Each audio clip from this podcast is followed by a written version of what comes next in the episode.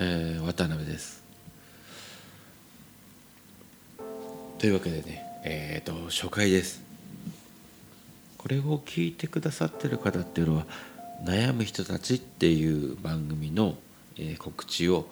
えー、まあなんだろうな。聞いてたどり着いてくださった方が多いのかもしれないなと思うんで、まあ、あんまりこのいきさつは細かくそっちの方で喋ったんであれですがまあいろいろありましてうん。一人でやった方がいい話もたくさんあるんじゃないかなと思ってこういった、えー、俺のね、えー、個室を、えー、作ったということなんですね。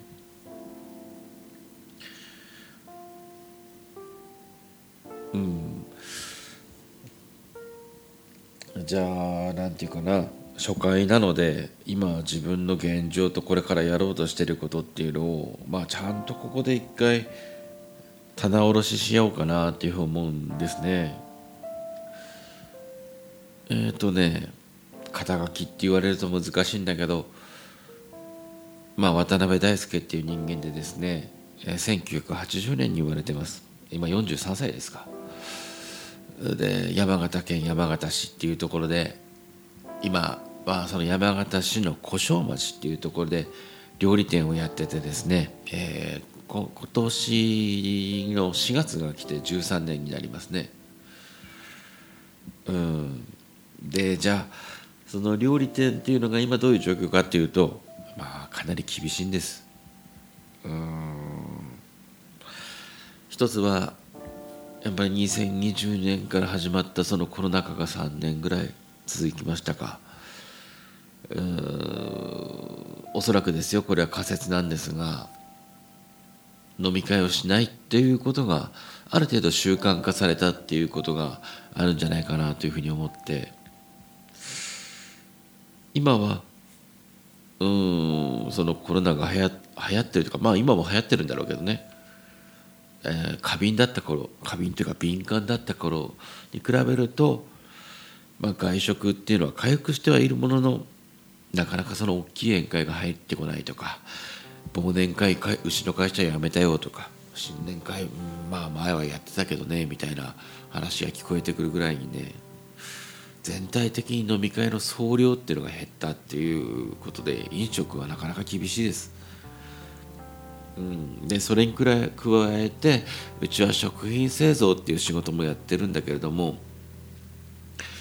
ふるさと納税の返礼品っていう仕事が大きかったんですがまあその界隈でいろんな問題が起こるたびにね総務省が厳しくなってきて、うん、うちが直接何か問題を起こしたわけじゃないんだけどかつては、えーまあ、うちの会社が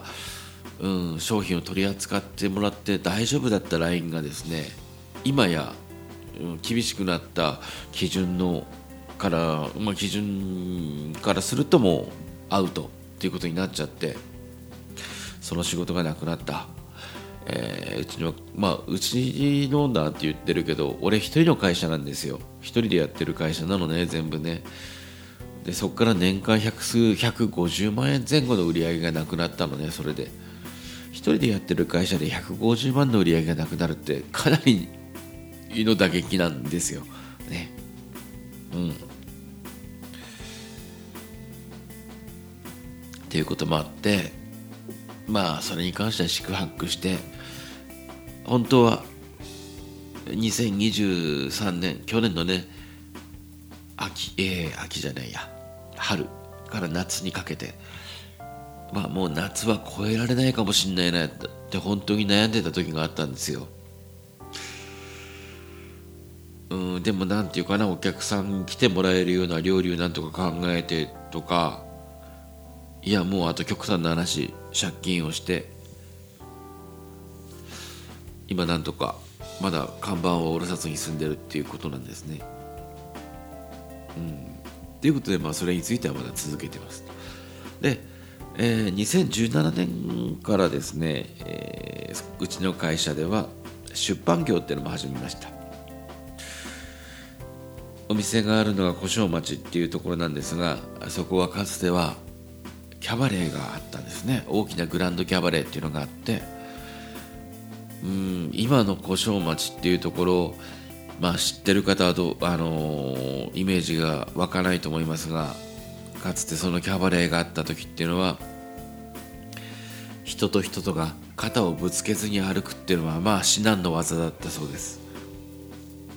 それだけ人が溢れてた。でまあキャバレーで飲んだ後2次会だ3次会だするためのお店もたくさん周りにあったから今の小正町なんてのはコインパーキングとまあせいぜい、えー、なんだろうな両手でもしかしたら数えられるぐらいの飲食店とあとは綺麗な民家があるぐらいの感じなんですが夜になっても誰もお店を探して歩いてる人なんかいない、うん、ただまあかつてはそういったもう人混みだったらしい。人混みが日常だったらしいんですよね。まあそれを昔話として周りの、えー、昔から小正町で店を出してる人たちに聞くっていうきっかけがあったもんですから。うんまあそのキャバレーの歴史というかまあそのなんていうかな。どんなキャバレーだったのか。っていうのをインタビューを元に書いた本があるんですけども。まあ、2017年に出した本。それをきっかけに出版もやり始めたんですね。もともと俺っていうのは作家になりたくてね大阪芸術大学の文芸学科っていうところに行ったんだけどまあそれも長続き、えー、そのなんていうかな夢は長続きせずになんかミュージシャンになりたいとかって言ってさ音楽の方に行ってで今バックで流れてるこの曲っていうのは俺が2008年にね、えー、作った曲なん,、えー、なんだけどまあそう。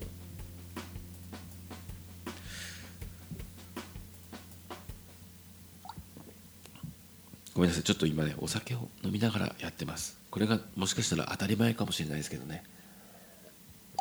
今後もパッポチョンってなってますね。そう。だからもともと作家を目指してたことがあるっていうこともあってなんとなく文章の書き方も勉強してたし、うん、まあもう小正町っていうローカルなキャバレーのやつなんかさ大手の出版社なんかし、ね、出してくれないだろうからもうじゃあ自分で会社やってんだから自分の会社から出しちゃえばいいじゃんみたいな感じでうん、やってで翌年またその小正町っていうのはキャバレーができる前は遊郭があった町なのね。だからそれを題材にした本を作ってそこからちょっとしばらく時間が空いたんだけどまあ2020え何年だっけ？2年か。2022年一昨年だよね。に、えー、山形では大沼デパートっていうね老舗のデパートが潰れてでそれで全国で初めて百貨店がゼロになった件なんて報道されたんだけどもうんまあその皮切りになった大沼デパートっていうものについて書いたノンフィクションを書いてある書いてると。いうことでうん出版っていうのはね自分の人生からやっぱりなくしたくないなっていうふうに今思ってるんです。これにはまあ、自分の人生の理想理想と何て言うかな現実っていうのが悩まずになってて現実の方から話すと今料理店をやってるんだけどあ料理店やってるっていうかその収入の割合で言ったら料理店がもうほぼなんですよ。ね。まあこの店たたん今すぐ畳んで出版だけではできないですうちの会社ね。だけどこの料理店っていうのはうんと今俺が朝そうだな6時半とか7時とかに起きてその10分後15分後ぐらいには仕事を始めてね。で今日はちょっと早く終わったけどいつもだと終わる時間が10時とかお店が閉店時間が10時で片付けをして11時とかなんですよ。だから7時から10時11時まで働くっていうのが当たり前の生活なんです。今俺43歳だから多分その生活できてるけどじゃあ10年後20年後今やってる料理にかける時間をキープしたまんまその生活ができるかっていうとちょっと怪しいよなってやっぱ思うんですよ。うん、特にうちのお店っていうのはなんか毎月月替わりのコースでまあ新作をそこに入れてみたいなことやってうちに来てくださってるお客さんっていうのは次何か新しい、えー、どういった新しい料理をやるんだろうって期待してくださってる方も多いと思うのね。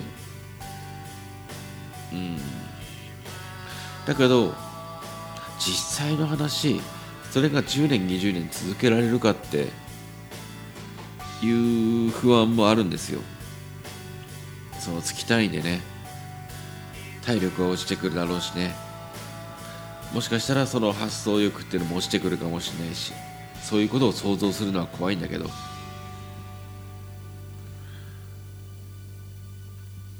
だからなんだろうな。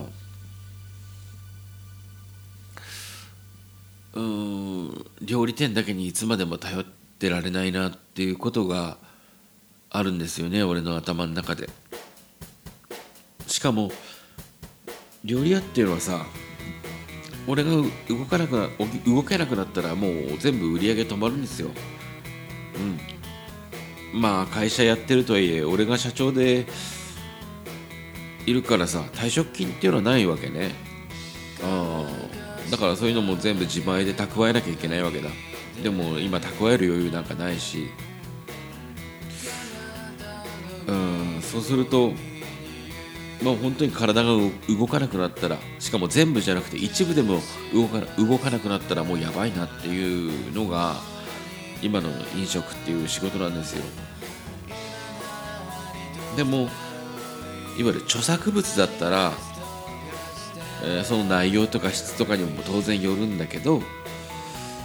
俺がね今 両足をもがれて両腕をもがれてもヒット作が1本でも出ればまあもしかしたら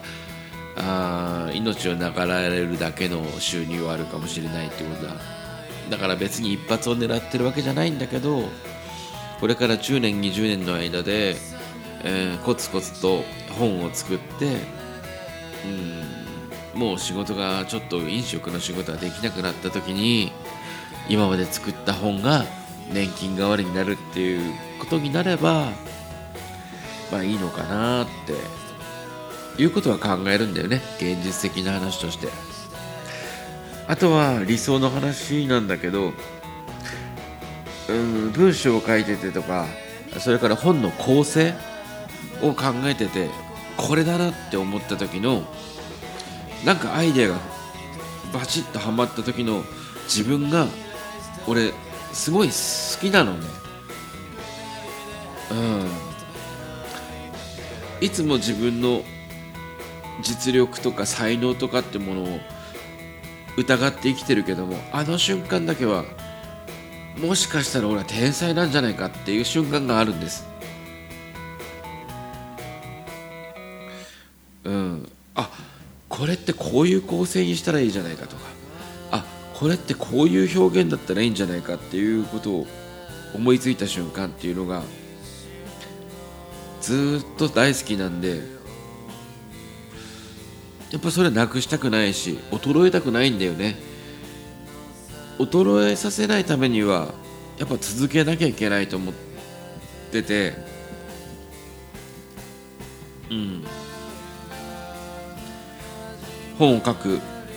本を作る文章を作るっていうのはまあ本じゃなくても文章じゃなくても何か自分の中にある、これを形にしたいっていう気持ちを実際形にす形にするっていう活動は続けていきたいんですね。うん。まあ、もちろんそれは料理にも出てるんだけどね。このこういう料理が世の中にあったらいいのにって思ったのが現実にできた時そしてそれが美味しかった時っていうのはこれやっぱり素晴らしい瞬間なんで。うん。やっぱりそういった創作活動っていうのをやっていく。これがやっぱり俺の人生だと思うんで。ただ料理に関してはうんさっきも言ったようなもういつできなくなるか分かんないっていう危うさがあってだから長い目で見た時にそれだけに頼れないなっていうふうに思ってるんでこれまで3冊本を書いたけども今第4作第5作目っていうものに関して進めてるわけなんです。うん、でできれば今年出したいのは山形県山形あごめんなさい山形県南陽市の中に赤湯っていうところがあって温泉街なんだけどそこがあまあ戦前戦後まあ温泉旅館がたくさんあって芸者さんがたくさんいてただまあそういう街だからいろんな悲劇があってコメディーがあってっていう街なんだけどね。うんまあそれを記憶を頼りに随筆に書き留めてくださったおばあちゃんがいるからそれを原作に一つの本にさせてくださいってお願いをして今や進めてるものが一つあるんです。うん。例えばどういうことかっていうとどういうエピソードがあるかっていうとね赤湯っていうのはね戦後、えー、その今は82歳ぐらいのおばあちゃんかな。が小学生の時っていうのは赤湯小学校っていうのがあってまあ周りは温泉街ですよ。転校してくる子が多い。女の子ね。でなんで転校してくる子が多いかっていうとよその県で農家で家が貧しくて食えなくなって娘をまあ芸者にするために売るわけですよ、だからその子っていうのは学校午前中授業を受けるんだけども午後になると芸者の置屋っていうね、まあ、芸者さんが所属してるところですよ。でそこで稽古をやったりするわけだから見習いのことをまあ見習いの子っていうことでね、えー、午前中は学校午後は置屋で稽古っていうことをやると。で学校としてもそれは公認なんだって。集団下校っていうのがあって芸者の見習いの子が集団で帰ってく。午後になると。それが当たり前だ当たり前だったそうなんですね。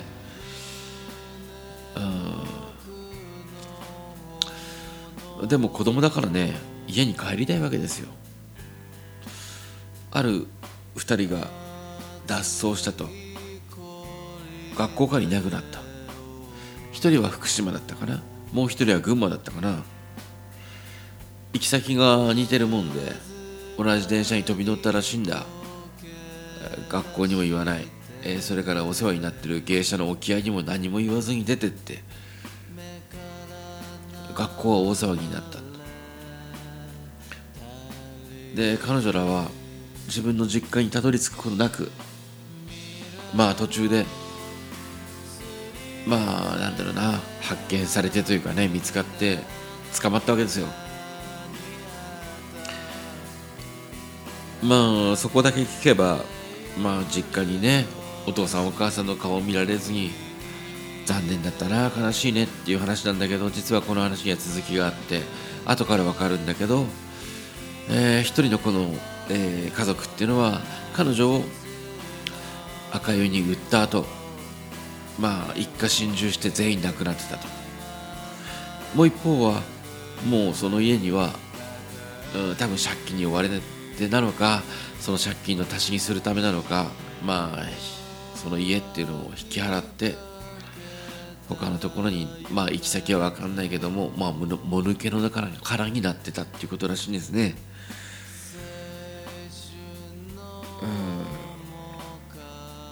まあそれ以外にもアメリカの進駐軍っていうのが赤湯に駐在してる時にね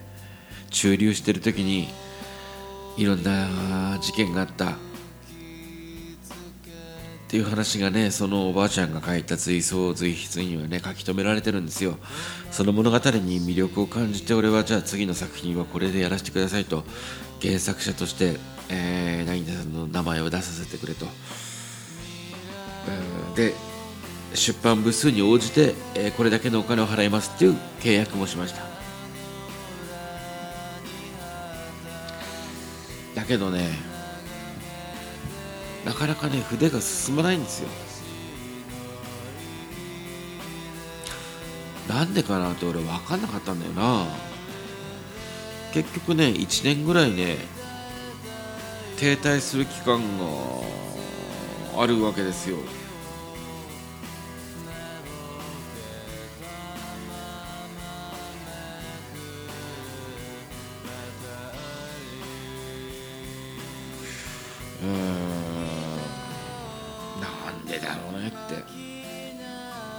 やる気になんないのね全然。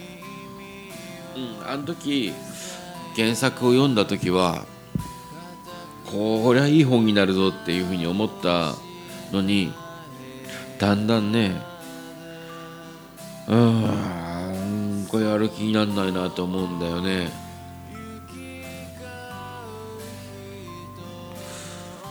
で最近分かったんですよ。その理由が。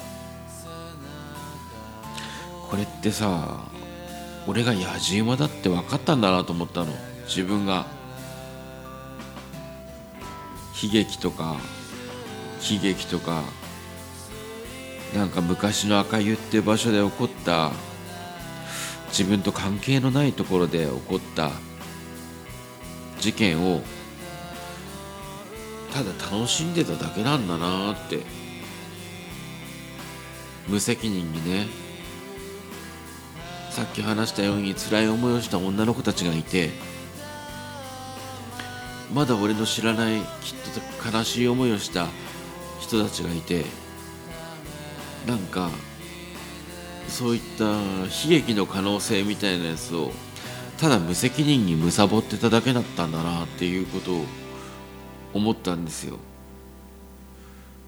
そんなのに何も意味がないなって。うん、そのの覗き見根性野じ馬根性で本を作ってもそういった人を集めるだけでしょ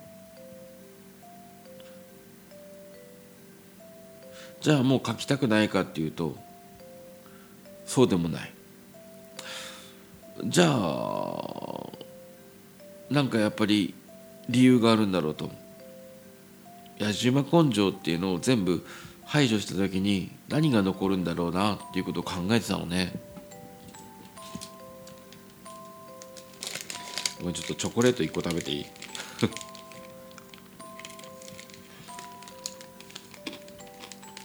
美味しい。ねこれ？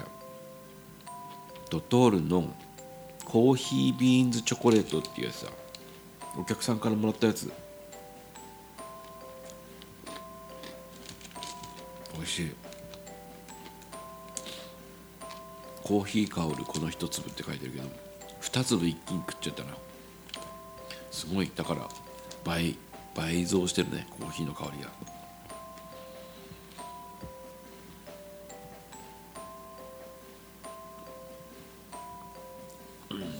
でね赤湯の話なんだけどよくよく考えてみたんだよ。売られてきたこのこと。で主人公であるそのおばあちゃんの境遇っていうのも結局ねお母さんとまあ今でいうシングルマザーですようんにあなんていうかな言ってみれば命を預ける瞬間もあるわけお母さんの一存にねあまあお母さんが落ち込んで落ち込んでその主人公をね背中におぶって線路に電車がこれから来るっていう線路に飛び込もうっていう瞬間があったんですよ。うん。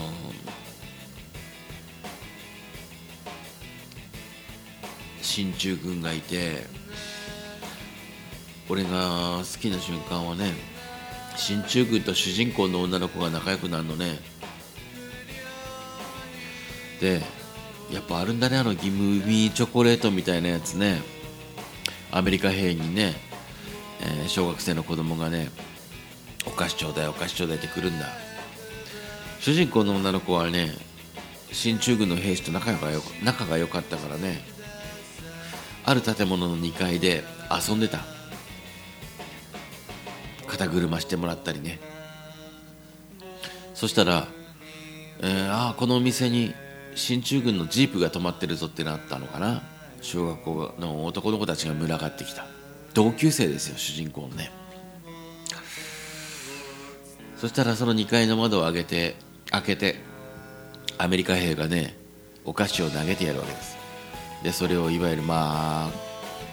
恋が餌に群がるようにね男の子たちが喜ぶわけだ。でアメリカ兵に言われて「君もやってみるか?」っていうふうに主人公の女の子が言われるわけだよ。で窓から見下ろすとまあ普段威張ってる同級生の男の子たちが、えー、恋みたいにバクバクバクバク口を開けてるわけだ。そこにお菓子を投げてやる。そこでなんか絵も言われる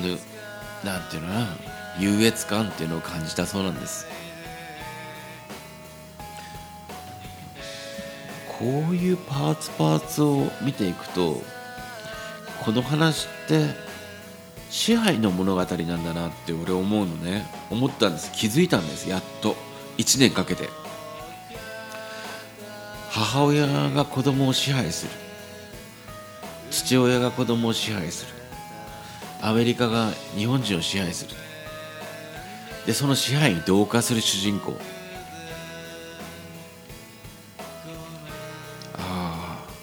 これって昔だけじゃなくて形を変えて今もあるよなって。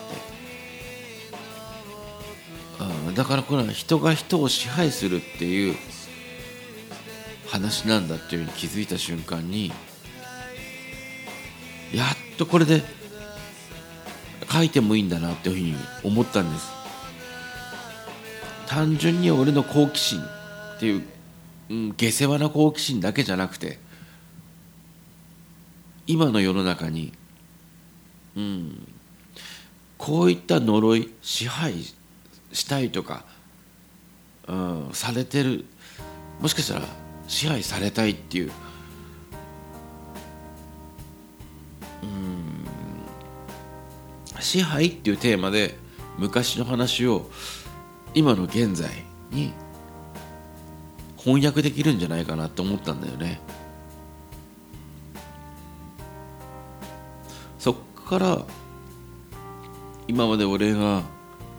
ちょっと敬遠してたフェミニズムフェミニズムっていうものを勉強し始めてるんです。うん。まあこれこそまあ抑圧と支配の話だ。うん。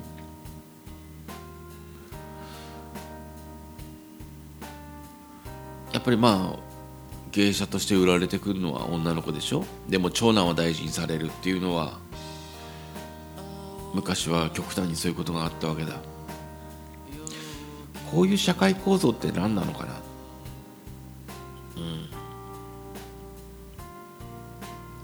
何か必要があってあったはずなんですよ。そういったね家のルールっていうのは、うん、だからフェミニズムっていうのはきっとそこを研究してた学問だろうしそれから日本の家制度っていうものね、うん、そういったものも学ばなきゃ、うん、書けないというかそういったなんだろうなそういったものを直接書くっていうんじゃなくて俺の情報に対するアプローチとして、うん、フェミニズムの知識それから家制度の知識がなければこの題材には、うん、正しく触れられないっていうもうさもなくば例えば「文春」だとかさ「セブン」だとかさ下世話なただただ人のなんていうかな戦場を煽るっていうかなただただ下世話な本になっていくんじゃないかな。でもそういったものを作りたいわけじゃないっていうのがあったんでね。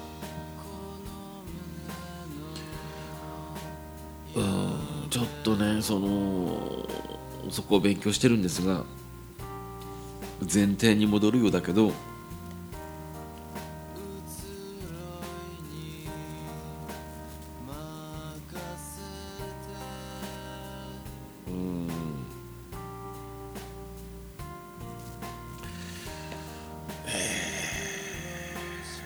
まあまあお恥ずかしい話なんですがね。全体に戻るんだけど結局ね料理店をね動かさないと別この会社ってのは存続しないんですよ。でさっき言ったようなふるさと納税の仕事も抜けちゃったしうんその150万をどうやって補う補うかっていうともっと働くっていうことしかなくて最近はまあ昼もやって夜予約がなければじゃあそこで何かしら売り上げを作ろうみたいな感じでずっとやったやってきたんだけどそうするとさうまくいかないもんでそういった資料を読んだり人に話を聞いたりもう文章を書いたりする時間もなくなるわけですよ。結局俺って料理店でアクセクして終わってくじゃんって。せっかく大事な情報があって題材もあるのに朝働いて昼働いて夜働いてこうやって死んでくしかないじゃん。っていうふうになったのね。なんかもう本当に支払いだけに追われる数ヶ月半年ぐらいかなを経験してさ虚しくなっちゃって。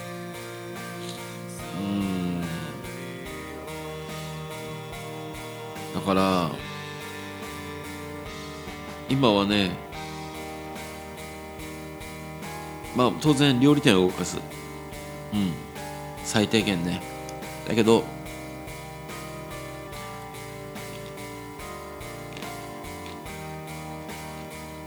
ごめんちょっとまだチョコレート食っちゃった。真剣な話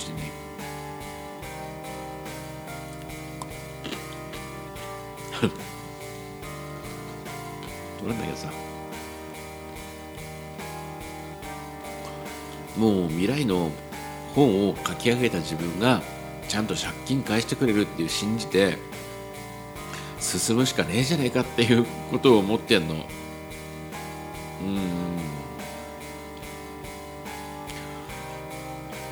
そう。っていうふうに思ってちょっと頭切り替えたのね最近ねだから店の予約がない日はうんあの例えば図書館に行ったり赤湯っていうまあ山形市からは3 4 0分ぐらいかな。で車で行ってるからまあ電車でもいいんだろうし現場に行ってそこに住んでる人に実際話を聞いてで書くと。そういう時間にするのがまあいいよなっていうふうにやり始めたところ。この前ね実際に赤湯に行ってね昔からやってるお菓子屋さんに話聞いた時もね面白かったですよ。うん。米沢っていうところから赤湯の温泉街に嫁いで来た時はこの街は本当大嫌いだって思ったらしいもんね。今82歳って言ったかな。昭和40年ぐらいに嫁いできて。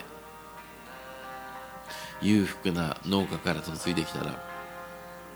もうほんとだらしない女の人が歩いててみたいなこと言ってたかな。あそういうのは本には載ってないです。うん観光案内案内所に行っても教えてくれない。やっぱりその時代を生きた人がその人の頭の中にしか残ってない気持ちの中にしか残ってない話だからさ。ああ来てよかったなと思ってその日売り上げ売り上げゼロですよ。だけど例えばじゃあ30004000円の売り上げを得るために店を開けてたらそのおばあちゃんの話は聞けなかったと思うんで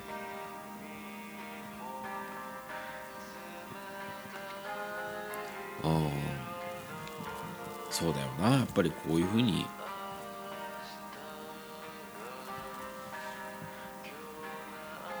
うん。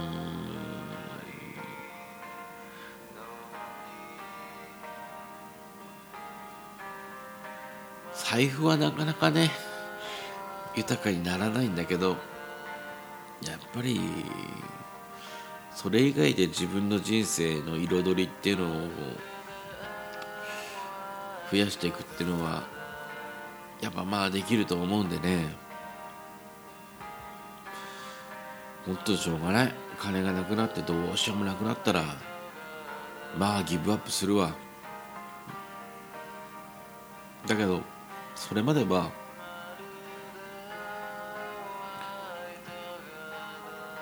仕事して生きるために生きててもしょうがないよなっていうことなんで。まあ未来の自分に何とかしてもらうということでやるしかないかなっていうことで思ってるんです。ね。ちょっとまあアルバム1枚終わりました。BGM ね。なかなかねだからこういう話って今まで反省の会悩む人たちっていう番組の反省の会で勝手にずっと俺が喋ってたんだけどうんまあそこじゃあそれなそそれでもなんかあここまで喋っちゃ悪いなとかって思ったりもしたところがあるしうん反省の会っていう趣旨に反してるなっていう葛藤もあったから、うん、ちゃんとこういったことを思う存分話す部屋を作りました。なんかあんまり聞いててなんか声出して笑うみたいなことはきっとないのかもしれないんだけどただただなんかな話し相手が欲しい時にまあちょっと流してうんまああそういうこともあるかと。いやそこはちょっと自分と考え方が違うななんて思いながらうん一つ生活の本当片隅に置いといてもらえればいいなと思うんです。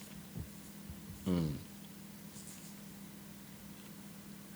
ということで、まあ、渡辺大輔ノンフィクションっていうのをうんなんか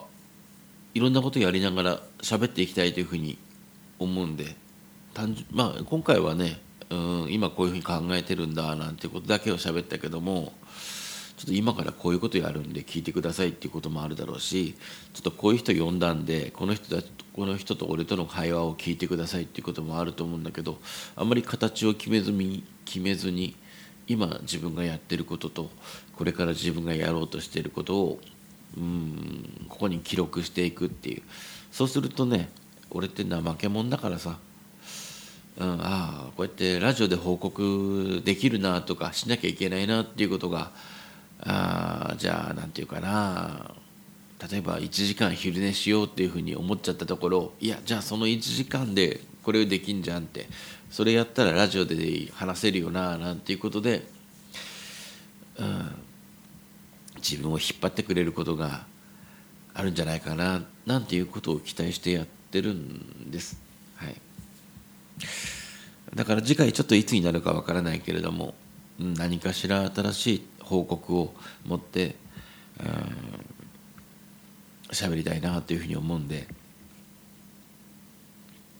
まあこういった感じでもよければどうかお付き合いいただければ嬉しいですね。はい。じゃあちょっと今の13日の火曜日の1時、えー、1時じゃねえごめん、えー、12時10分になりましたんでね、えー、今回は以上です。ありがとうございました。